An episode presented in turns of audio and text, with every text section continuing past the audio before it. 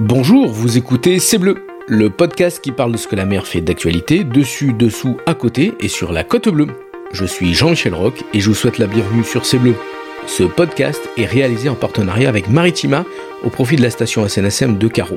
Depuis 1868, ces femmes et ces hommes sauveteurs en mer bénévoles risquent leur vie pour aller sauver celle des autres. Dans la vie civile, ils sont marins, mécaniciennes, architectes, ingénieurs, profs, sapeurs-pompiers, retraités, électriciens et en 15 minutes, ils appareillent dans le calme plat ou la tempête, de jour comme de nuit, été comme hiver, pour prendre le large. En 2023, une nouvelle page de la station va s'écrire avec l'arrivée d'un navire de sauvetage hauturier de première catégorie. Mais avant son engagement opérationnel, la station SNSM de Carreau devra financer à elle seule 25% du prix total de ce bateau de sauvetage de nouvelle génération, soit 400 000 euros. Telle est la plus grande mission des sauveteurs en mer pour 2022. Alors soutenez-les en faisant un don sur station-carreau.snsm.org ou en venant les rencontrer sur le port de Carreau. En soutenant par vos dons les sauveteurs en mer de la station de Carreau, vous participez à écrire la grande histoire du sauvetage en Méditerranée et sur la côte bleue. Bonjour, bonjour à toutes et à tous. Alors aujourd'hui, nous allons parler d'un sujet sensible qui est d'actualité avec euh, la COP 27. Euh, un sujet qui fait les, gros titres de, la presse hein, quand une catastrophe arrive. Un mélange qui ne fait pas souvent bon ménage. Un peu comme l'huile et l'eau euh, bah, qui ne se mélangent pas. Nous allons parler de mer et pétrole et environnement. En regardant la mer et en regardant les super tankers qui passent devant nos côtes, vous vous êtes peut-être posé la question, mais que deviennent les cales et cuves de ces bateaux une fois la livraison effectuée au port de Fosse ou de la Vera Eh bien, pour répondre à cette question euh, qui, est vraiment aujourd'hui d'actualité, euh, dans cette rubrique économique et podcast, je suis reçu par Nicolas Ganet. Nicolas, bonjour. Merci de nous recevoir ici euh, bah, au port de, la Vera. Euh, et vous, avez, euh, vous êtes le, patron de la société qui s'appelle Cermap. Et vous êtes spécialisé dans le traitement de tout ce qui est déchets de, qui viennent de, de, la mer et des super tankers. avec votre société. Vous allez tout nous, expliquer. tout à fait. Alors, le, traitement, ça c'est après. Nous, on est surtout dans la, dans la logistique qui permet donc euh, bah, d'offrir tous les moyens pertinents pour aller euh, collecter à bord du navire euh, donc tous les déchets qu'il va générer.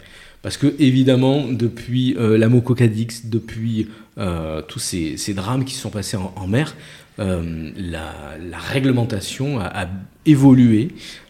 pour les personnes qui ne le savent pas, à l'ONU, il y a tout un, service qui gère tous ces euh, qui gère le, trafic maritime euh, international, mais qui gère aussi toute la réglementation, euh, un peu comme les tours de contrôle sont, sont gérés par des contrôleurs du ciel. Et eh bien, à l'ONU, il y a la même chose, et, c'est l'ONI, c'est quand même quelque chose de super important. C'est les Nations Unies pour la mer, pour le trafic international. Et on sait que le trafic, toutes les marchandises, 80, hein, 90% du, des marchandises dans le monde, y compris les hydrocarbures, euh, passent par euh, la mer.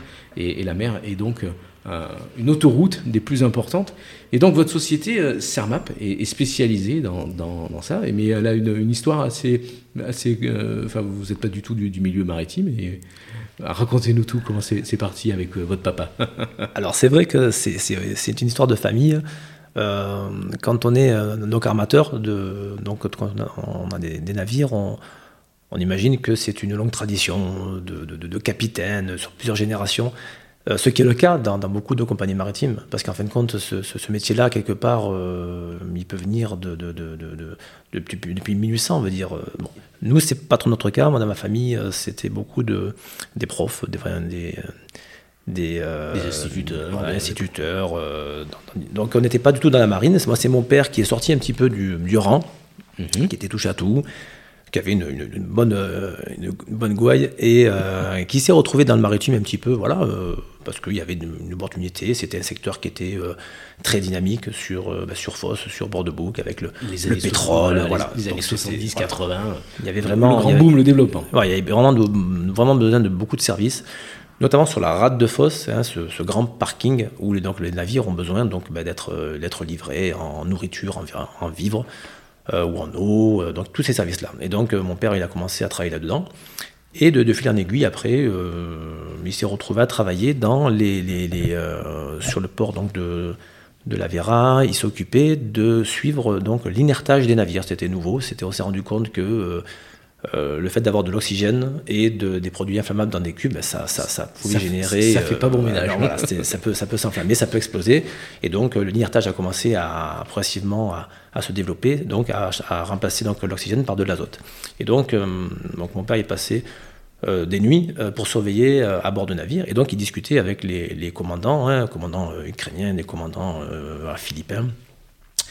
Et de là, de fil en aiguille, à force de discussion autour du café à 2h du matin, à 3h du matin. Il a compris qu'il y avait un business plan. Il dis-moi, jeune, tu, toi qui es un peu dynamique, tu, tu, tu devrais t'intéresser quand même à tous ces déchets qu'on a à bord et, que, et puis que malheureusement, ben, voilà, ça, finit, ça finit à la mer.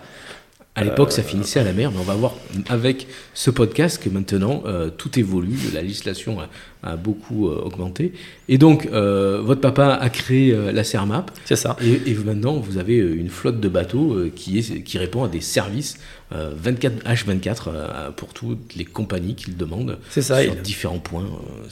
il, a tout, il a tout plaqué. Il a, il a acheté une barge et, qui était remorquée donc, par, par un moyen auxiliaire.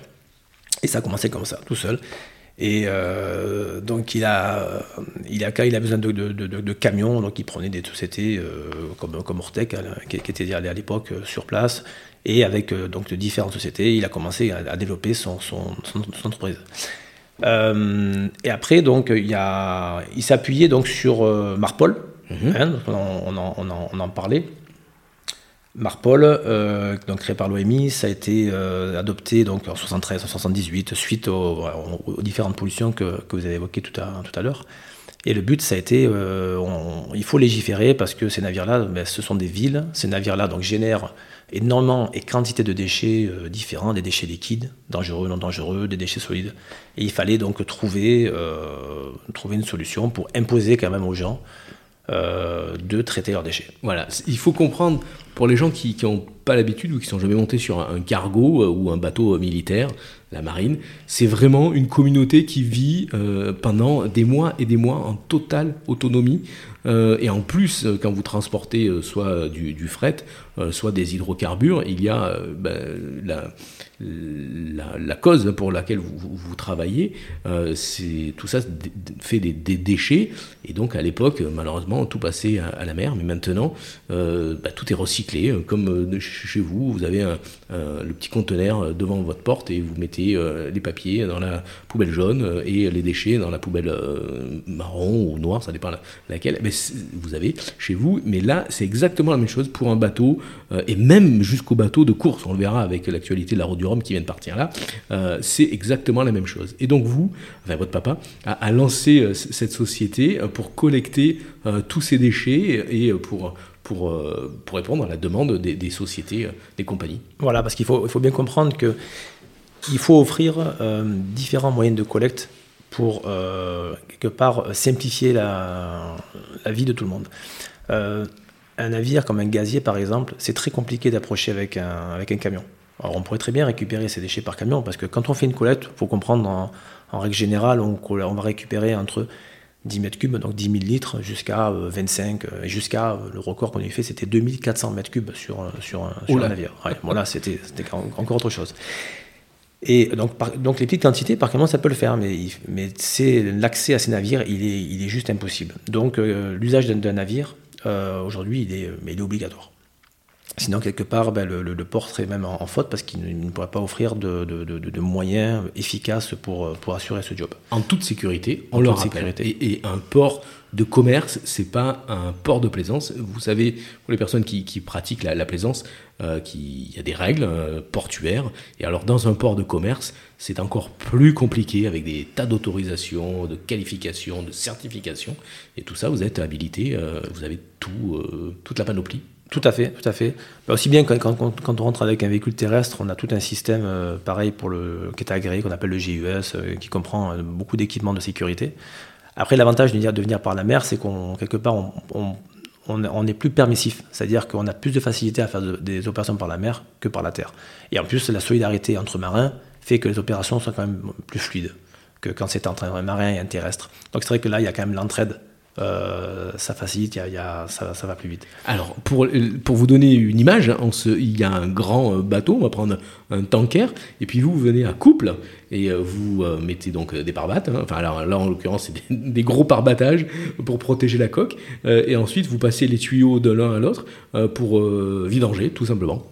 Alors, si on, si on reprend rapidement le schéma, le, schéma, le navire, quand il arrive, donc quand il est annoncé, typiquement, on prend, on prend un pétrolier, voilà, qui doit venir vider à fosse. Bon, 24 heures avant son arrivée, il doit, il doit renseigner donc tout un système de documents où il va déclarer tous les déchets qu'il a à bord. Et il doit énumérer, énumérer chaque catégorie en termes de déchets liquides, combien vous avez d'huile usée, combien vous avez d'eau, combien vous avez de, donc de produits noirs, combien vous avez donc de plastique, de carton, etc. Donc tout est bien précisément envoyé. Et par rapport à ça, il y a un système de seuil qui fait qu'il va devoir décharger volontairement ou être obligé de décharger, ou alors non, mais c'est bon, il n'a a pas beaucoup de déchets, donc il peut attendre le prochain port. Ça, c'est typique. Et euh, donc euh, là, euh, il fait sa demande. L'agent maritime qui représente le navire va nous contacter en disant voilà, on a telle opération, tel navire, il rentre à, il rentre à, telle heure, donc on appelle ça son ETA, l'heure d'arrivée à quai, et on va essayer de voir quelle est la meilleure moyenne de procéder. Alors là, il y a, il y a pléthore de, solutions. Le navire, il arrive, il, finalement, il rentre pas quai, il va sur rade. Donc, on peut le faire sur rade. C'est facile. À part que sur rade, ben, on, a, quand même la, contrainte de la météo. Qui est très importante. Voilà. Nous, à SNSM, on, connaît bien ce, phénomène. Donc, il y, a, cette. Euh, et après, euh, également, ben, le navire, non, non, il, a, il va générer des, des déchets durant son escale, donc il souhaite le faire à la fin par exemple. Voilà. Donc il va se mettre à quai et suivant donc euh, suivant la cargaison qu'il a, on pourra le faire durant ses opérations commerciales. Quand on parle d'opérations commerciales, c'est le navire il va rentrer à quai. Euh, on va venir donc euh, il va être branché sur les sur les bras, il va commencer à dégager son pétrole et là on va être autorisé nous à intervenir côté mer pour faire l'opération. Ça c'est le, premier point. Après, quand on a un, navire qui fait des produits dangereux comme un gazier, là, durant, les durant ces opérations commerciales de déchargement, ou déchargement, on peut aussi charger du gaz à fosse. Euh, ben là, ce sera complètement impossible. Donc, on va devoir attendre que le navire il ait fini ses opérations, que les bras soient inertés, qu'il n'y ait plus de danger. Et là, à ce moment-là, on pourra approcher pour faire ces opérations. Et là, bien sûr, ça va être à, ça, c'est souvent, c'est à minuit, c'est à 1h du matin, c'est, H24, c'est 365, c'est tout le temps. Vous êtes un peu comme les, concierges dans un grand hôtel de luxe euh, qui doivent répondre euh, à la demande du client euh, le mieux possible, hein, c'est un peu ça? Oui, alors des fois c'est oui, oui, oui, oui, je suis, je suis d'accord. Ça, ça plaira pas forcément à mes, à mes capitaines parce que c'est vrai que des fois c'est quand on a des préavis très très courts, euh, et que euh, ben, justement ils sont, ils sont en train de faire un peu de peinture, un peu d'entretien et calé, il faut faire partir à faire un bateau. Bon, bon c'est le jeu, mais c'est vrai qu'il y a. Est-ce que vous appariez en 15 minutes comme nous, la SNSM euh, oh, on, peut être, on, peut être, rapide. On peut être rapide. Ah, si jette les pinceaux, oui, après ça, ils partent rapidement. Non, non, on est, on est, on est extrêmement flexible, veut dire on n'aura on pas d'opération euh, maintenant. Euh, on, a cette contrainte météo quand il y a un gros sud-est qui se, eh qui se met en place. Après, on a toujours, voilà, quand on peut, euh, on, peut venir par, par, camion. Après, si vraiment la météo est vraiment, ben, si elle est vraiment trop forte quelque part, le navire, il pourra pas partir non plus. Donc voilà, on aura le temps de faire les, opérations. On prend l'exemple d'un gros gazier qui va être à, à Foscavao. Euh, s'il y a vraiment trop de vent ou trop de sud, bon, ils vont devoir attendre que ça, se calme. Dans quelque part, ça peut nous laisser une fenêtre, nous aussi, pour, euh, pour intervenir. Après, si, euh, si c'est vraiment trop, trop compliqué, le navire partira sans faire ses déchets, à condition qu'il ne soit pas au-dessus d'un certain seuil. Où là, c'est carrément la capitainerie qui mettra une mise en demeure pour l'obliger à décharger et pour pas qu'il parte avec. Alors, par exemple, s'il si, reste dans, dans, dans l'Union européenne, s'il va toucher un port de l'Union européenne, il peut partir avec 50% maximum de la capacité allouée à ces déchets. Et s'il part en dehors donc de, l'Europe, c'est réduit à 35%. Donc il faut qu'il ait maximum 35%. Si ça dépasse, il faut qu'il décharge. Parce que, donc vous venez de le dire, il y a des directives européennes, on parlait du plan des lois Paul Mar, euh, Marpol, pardon, euh, mais les directives européennes euh, sont, sont contraignantes, hein. c'est de plus en plus obligatoire. Oui. Alors, ben, et, en plus, vous, répondez à, des qualités euh, euh, que l'OMI a, mises en place. Euh, vous me parliez en préparant l'émission que depuis 2014, les relations avec toutes les autorités maritimes sont très très bonnes, puisqu'il y a un classement, pour ainsi dire, c'est ça? C'est pas qu'un classement, mais sur, le site de sur le site de l'OMI, on, peut avoir euh, donc toutes les remarques des, commandants qui peuvent se plaindre quelque part s'ils trouvent qu'il y a des, que c'est abusif en termes de prix, si c'est pas adapté en termes de service ou alors s'il n'y a pas de service tout court.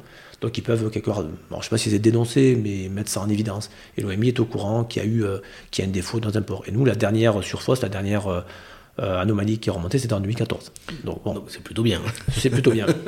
Parce que même nous, Covid ou pas Covid, on a, on a, vous avez continué à on a assuré. Ouais, je me souviens encore quand il y avait le, le, discours du président sur le premier confinement. Euh, il y a tous les gars qui appelaient. Bon alors, qu'est-ce qu'on fait? Ben écoutez, euh, a bien dit, hein, tout, ce qui est, tout ce qui est déchets, tout ce qui est urgence, etc., tout veut dire il faut continuer. Donc ben, on continue. on a tous continué, on ne s'est plus posé, plus posé de questions, on est parti. Hein.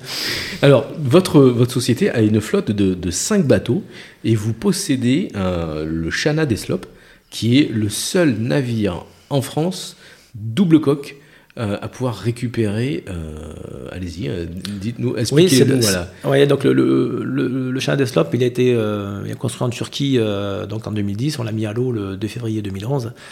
et en effet, c'est le, seul navire donc, qui est dédié à faire du déchet maritime. c'est un, un, un, magnifique navire qui très économique. donc qui a une, une, disponibilité qui est vraiment excellente qui fait donc 500 mètres cubes de, capacité, qui peut réchauffer euh, la cargaison qu'on récupère si euh, c'est un produit qui est, trop épais afin de faciliter son, déchargement. donc double coque pour euh, justement, c'est ça permet. c'est obligatoire. C'est obligatoire et ça nous a été aussi imposé pour faire des opérations sur rade parce que voilà, si jamais on vient se faire percuter, si le navire qui, qui, qui dépollue, il commence à polluer, ça, va faire des ordres et, euh, on entendra parler pendant très très longtemps. Parce qu'il faut imaginer qu'un bateau, un, tanker, bon, si, c'est les, huiles de friture du, cuisinier, tout le monde voit à peu près euh, comment récupérer les huiles. Mais si c'est des huiles de fond de cale, c'est bien plus compliqué. Il y a un process, euh, puisque le, mazout doit être chauffé à bord, ça fait des bactéries, les plaisanciers, nous, euh, que nous récupérons au début de saison, euh, ont souvent des problèmes avec euh, le, carburant qui est resté dans leur, dans leur tank.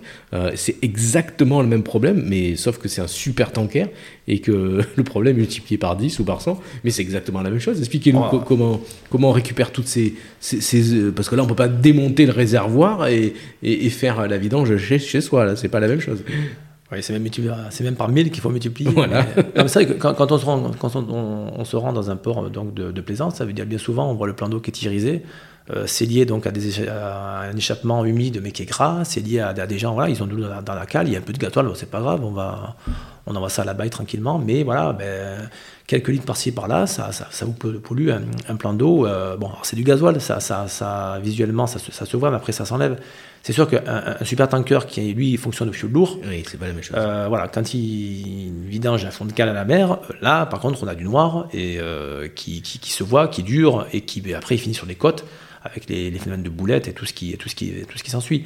Donc non, il faut faut vraiment dissocier. Donc un navire, lui, tous les navires depuis très très longtemps fonctionnent avec du fioul lourd ce fuel lourd, euh, il va euh, se gorger, euh, il va être stocké, donc il peut avoir plusieurs milliers de tonnes à bord. Hein.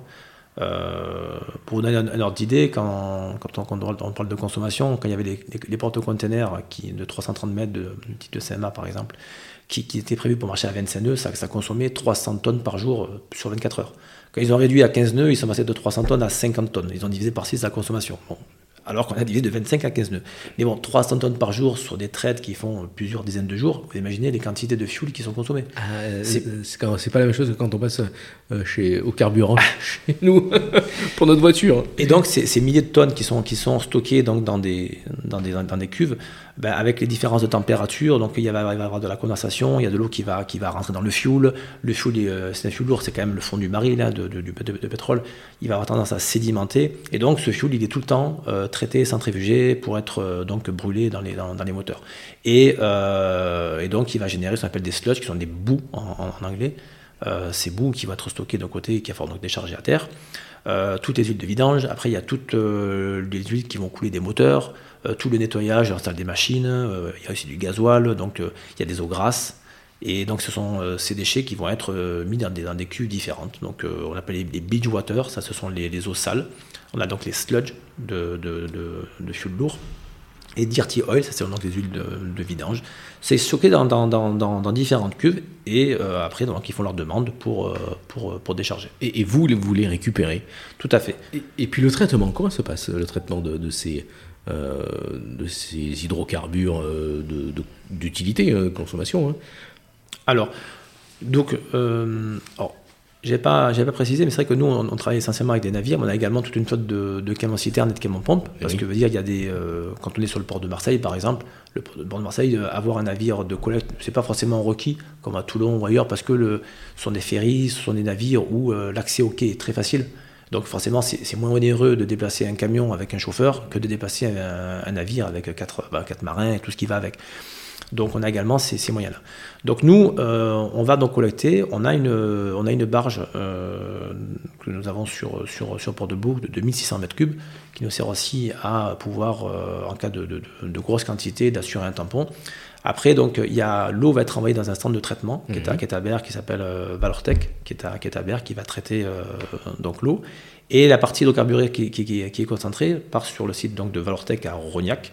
Et là, donc, ce, ce, ce déchet d'hydrocarburé va être traité, va être chauffé, centrifugé, additivé. Il va y avoir tout un, tout un, Un process. un process.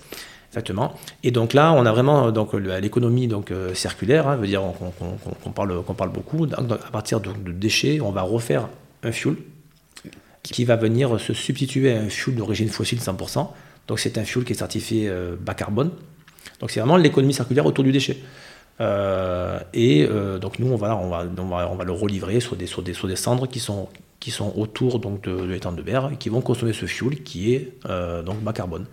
Donc ça permet vraiment de faire bah, des économies, ça permet aux gens également de, proposer des produits bah, qui vont être fabriqués grâce à, grâce à ce fuel qui sert à, différents, différents process de différentes unes, comme, comme sur une cimenterie, d'avoir derrière des produits certifiés bas carbone. Rien ne se perd, tout se transforme.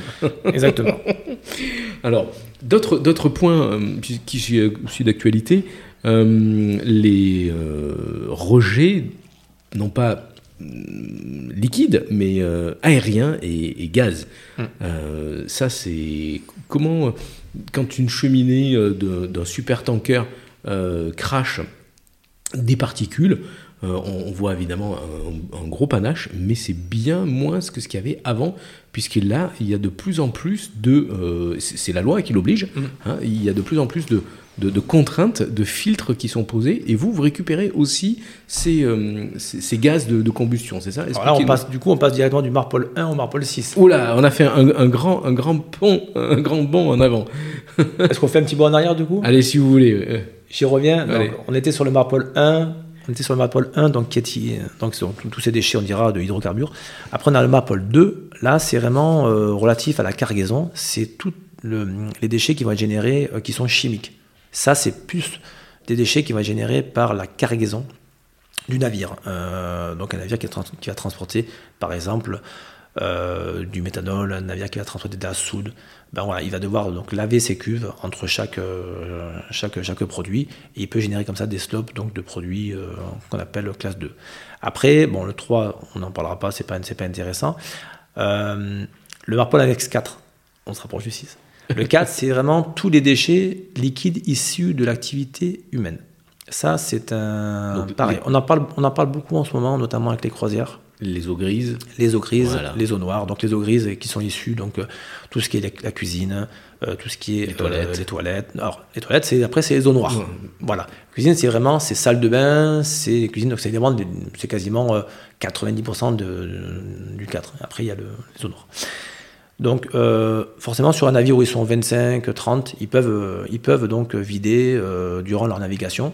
Par contre, quand ils sont dans la rade de fosse, ils ont euh, obligation de ne pas vider. Ils, euh, ils vont stocker et ils videront euh, au large. Donc là, ils sont, quand ils sont 20, 30, c'est un fait. Maintenant, quand ils sont une croisière qui sont 4000, 5000, C'est plus la même chose. là, c'est plus la même chose. Par Que- exemple, que dit la loi oh là là là là, là, ben, la loi dit que dans le port, il n'y a pas de rejet. Voilà. Voilà. Donc, euh, bien souvent, ben, quand un navire de croisière va rester euh, une journée à quai, bon, il arrive le, le- le matin, il part le soir, donc il a largement les capacités pour stocker et après, il va, il va rejeter euh, en mer.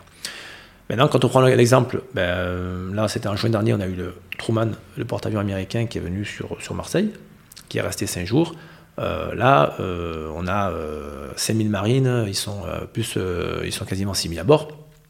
Là, on se retrouve avec des quantités, on parle de 1000 mètres cubes par jour entre ce qu'ils vont générer en termes de Marpol 4, déchets d'eau grise. Ces déchets Marpol 1 aussi, ben, tous ces eaux d'hydrocarbures, bien que ce soit un porte-avions nucléaire, il a aussi des moteurs auxiliaires qui fonctionnent au gasoil, au fioul, etc.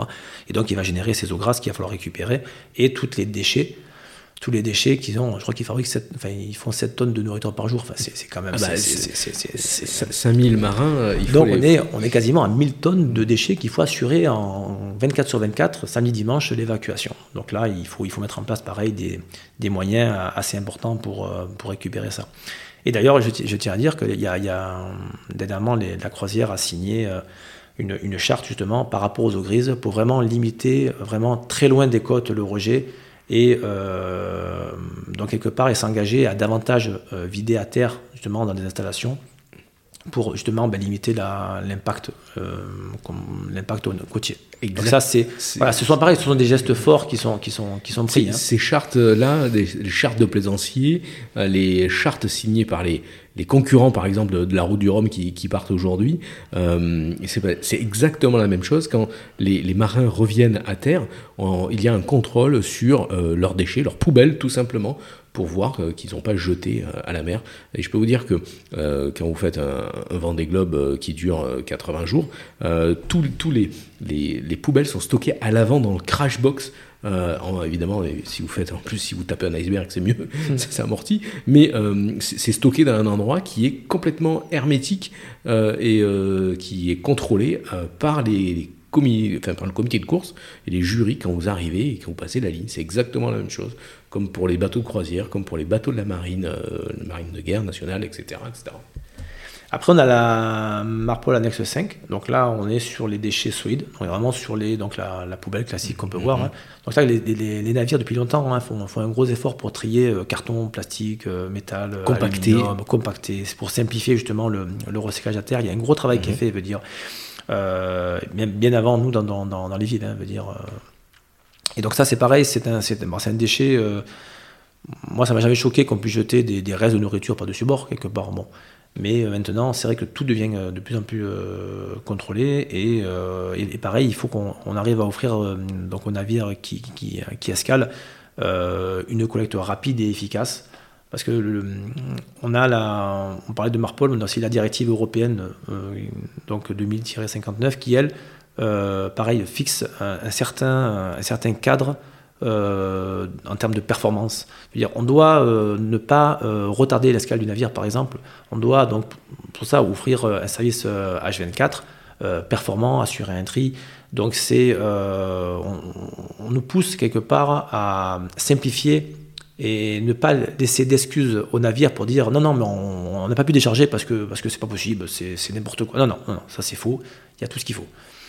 De, nos jours, donc il y a de plus en plus de contraintes sur tous ces navires qui sont à l'escale ici, euh, dans le, golfe de Fosse ou euh, sur euh, la Vera ou Marseille. Et après, donc, on est sur l'annexe 6. Oui. Voilà, donc là, c'est par rapport à la, pollution donc, de, l'atmosphère par les fumées des, navires. donc c'est vrai qu'il y, a, hum, là on a eu l'IMO 2020 ou l'IMO 2020. Donc avant on, pouvait donc brûler donc du, du fioul lourd euh, qui était en faible teneur en soufre euh, quand on était dans, le port. Et par contre, quand on était au large, là, on pouvait brûler du, du, fioul jusqu'à 3,5% euh, de soufre. Donc l'IMO, l'IMO 2020 a, donc est arrivé en, mise en application en 1er janvier 2020, a limité le fuel à 0,5%. Donc pour tout le monde, sauf ben forcément, des navires se sont équipés de, de, filtres, de filtres qu'on appelle des, des, scrubbers, qui permet, lui, par contre, pour le coup, de, de, brûler un, un, fuel avec 3 euh, ou 4% de soufre. Mais il traite, il va traiter donc les gaz d'échappement. Avec, euh, au départ, il y avait un système de boucle ouverte où, au lieu de rejeter le soufre euh, dans l'atmosphère, ben, il était rejeté à la mer. Donc là, bon, ça a créé un petit peu de scandale en disant attendez, si, si, on pollue la, on arrête de polluer l'air, mais qu'on envoie ça dans la mer, c'est pareil. exactement les choses. Voilà, donc ça, c'est en train de changer aussi. Donc maintenant, il y a, il y a des systèmes qu'on appelle en boucle, en boucle fermée où donc ben, là le, déchet, un petit peu comme j'expliquais tout à l'heure pour le, pour le, déchet du, du lourd, il va être stocké à bord. Et pareil, quand il va arriver dans un, dans un port, on doit lui proposer des solutions pour récupérer ce, il va être ce déchet. Retraité et réutilisé alors là, pour le coup, euh, non. non. Non, pas Clairement, non, non, non, Là, il n'y a pas de.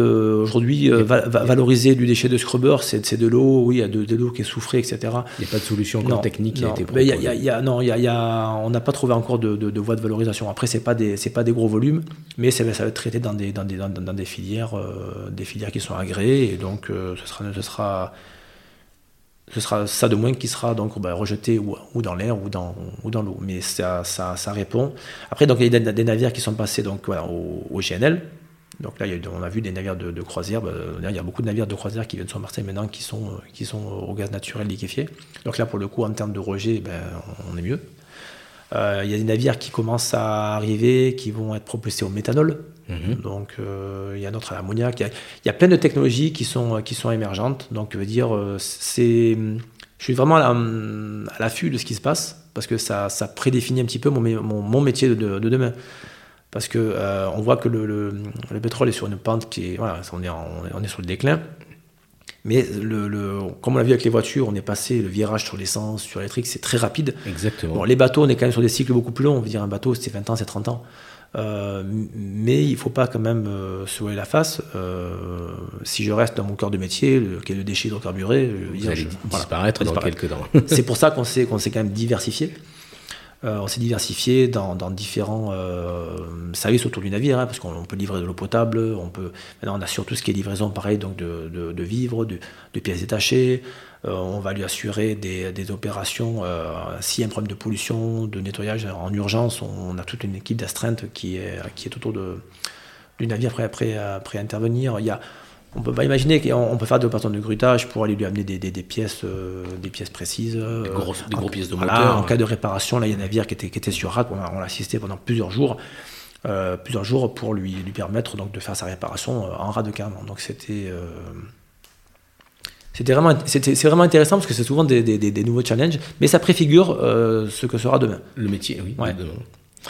Ben voilà, je crois qu'on a fait tout le tour de, de, de, euh, votre activité ici à la CERMAP. Alors évidemment, nous, euh, les recommandations de la SNSM, euh, nous, on touche évidemment un peu plus le, le, plaisancier, mais on, l'a vu dans votre démonstration, c'est exactement la même chose, sauf que les tailles sont multipliées par, par 10, par 100, par 1000.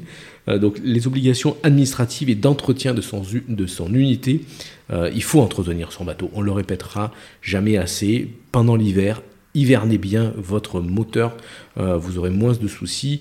Euh, quand le, printemps va, revenir, euh, toutes les, bactéries, tout ce que vous avez entendu là, c'est exactement la même chose pour les petits bateaux de plaisance, et je pense notamment aux, yacht. On a parlé de la gestion des déchets, on trouve toujours encore des, plaisanciers, malheureusement, qui, jettent par-dessus bord des choses. voilà. la législation évolue, c'est une obligation maintenant, euh, dans quelques, enfin c'est en train de venir, obligation de, décharger, euh, même pour, euh, pour les plaisanciers, dans les ports. Il va y avoir de plus en plus de, de, contraintes. Et je vous parle même pas du matériel de sécurité qui est obligatoire à bord, tout ce qui est gilet, flashlight, etc. etc. Voilà. Bon, on arrive à la fin de, ce joli podcast. Vous avez peut-être parlé de votre meilleur souvenir. qu'est-ce que, qu'est-ce que en, combien d'années d'activité, vous avez sûrement des, tas de souvenirs qui vous remontent et que vous avez envie de, parler. ouais, bah, il y, a, plusieurs, choses qui me viennent en tête, mais euh, c'est vrai que le, fait de ne pas être issu du métier, et, mais seulement, euh, moi j'aime la mer, j'aime la mer, j'aime euh, à la respecter, bon, j'aime le matériel, j'aime tout ça, et de ne pas être du milieu et d'arriver à faire tout ça en 30 ans, parce que la boîte elle a, elle a 30 ans, moi je suis très fier de ça. Et euh, après, on parlait des, on parlait des moments euh, importants. Je pense qu'on parlait du Charnel des Stops et de sa, de sa, construction. Mhm. Euh, quand il a été construit en Turquie, donc on l'a mis à l'eau le 2 février 2011. Et donc c'est, le système de mise à l'eau en Turquie, c'est le navire, il, va reposer sur des, sur des gros, des gros boudins, des gros boudins noirs, gonflables, gonflables à l'air. Et donc ils vont les gonfler pour le faire, donc le, le, mettre en, en appui et il y a une légère pente et donc il y a un cap qui le retient. Et donc j'étais là, je veux dire, je pensais pas ressentir enfin, ce, sentiment, mais quand le câble a été coupé, il y avait des sirènes, il y avait un peu des pétards, etc. Et le bateau qui commence à prendre de la vitesse, et, là, il, il prend de la vitesse, et puis il arrive dans l'eau, il commence à toucher l'eau, il va rentrer. Et j'étais j'étais euh, ému comme euh, voilà comme un, petit peu comme euh, l'accouchement d'une de, mes filles c'est un petit peu mhm. c'est le fait de un, projet qui aboutit voilà il, rentre dans l'eau ça y est il, flotte. Il flotte il, est parti il est droit il est, parti. pour toute une vie. Bon maintenant c'est quoi la prochaine étape? Mais voilà c'est ben, ce sont des sentiments que je suis, je suis vraiment content d'avoir d'avoir connu parce que c'est un petit peu unique. L'aboutissement d'une vie de, voilà un peu réflexion. Voilà, ce navire-là, pour nous, ça a, été, euh, ça a été une marche qui, était, qui a été énorme, énorme, énorme, énorme. Très dur, euh, parce qu'on portait de bateaux qui étaient très simples, de barges très simples. Hein, c'est vraiment sur, sur, sur, un vrai navire avec une, gestion associée. Et euh, il a fallu donc le payer, ce navire, le faire travailler.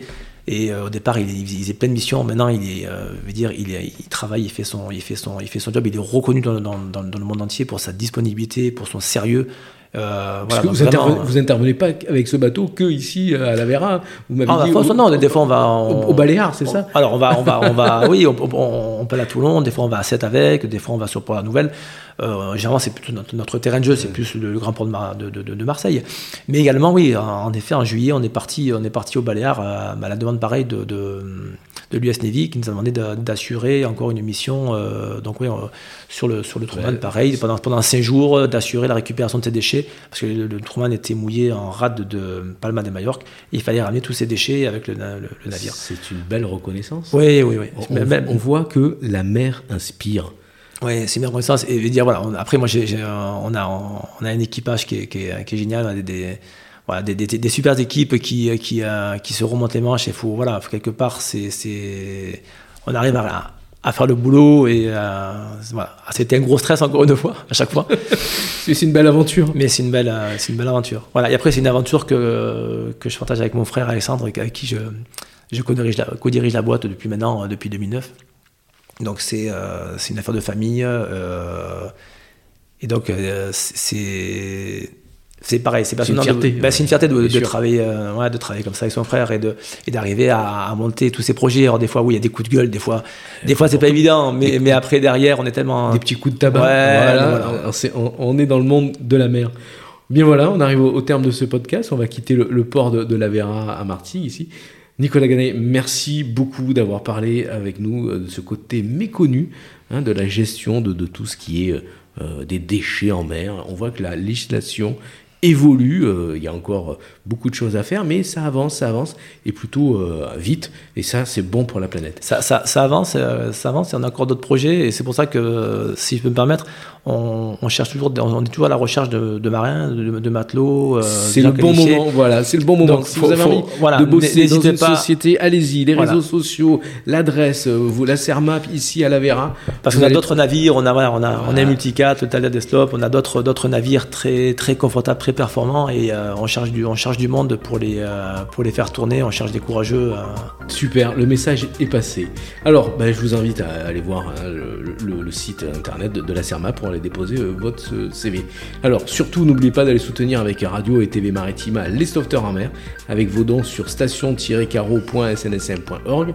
Vous faites un petit achat, bientôt c'est Noël, un petit achat sur la boutique, ça fera toujours des dons pour la SNSM.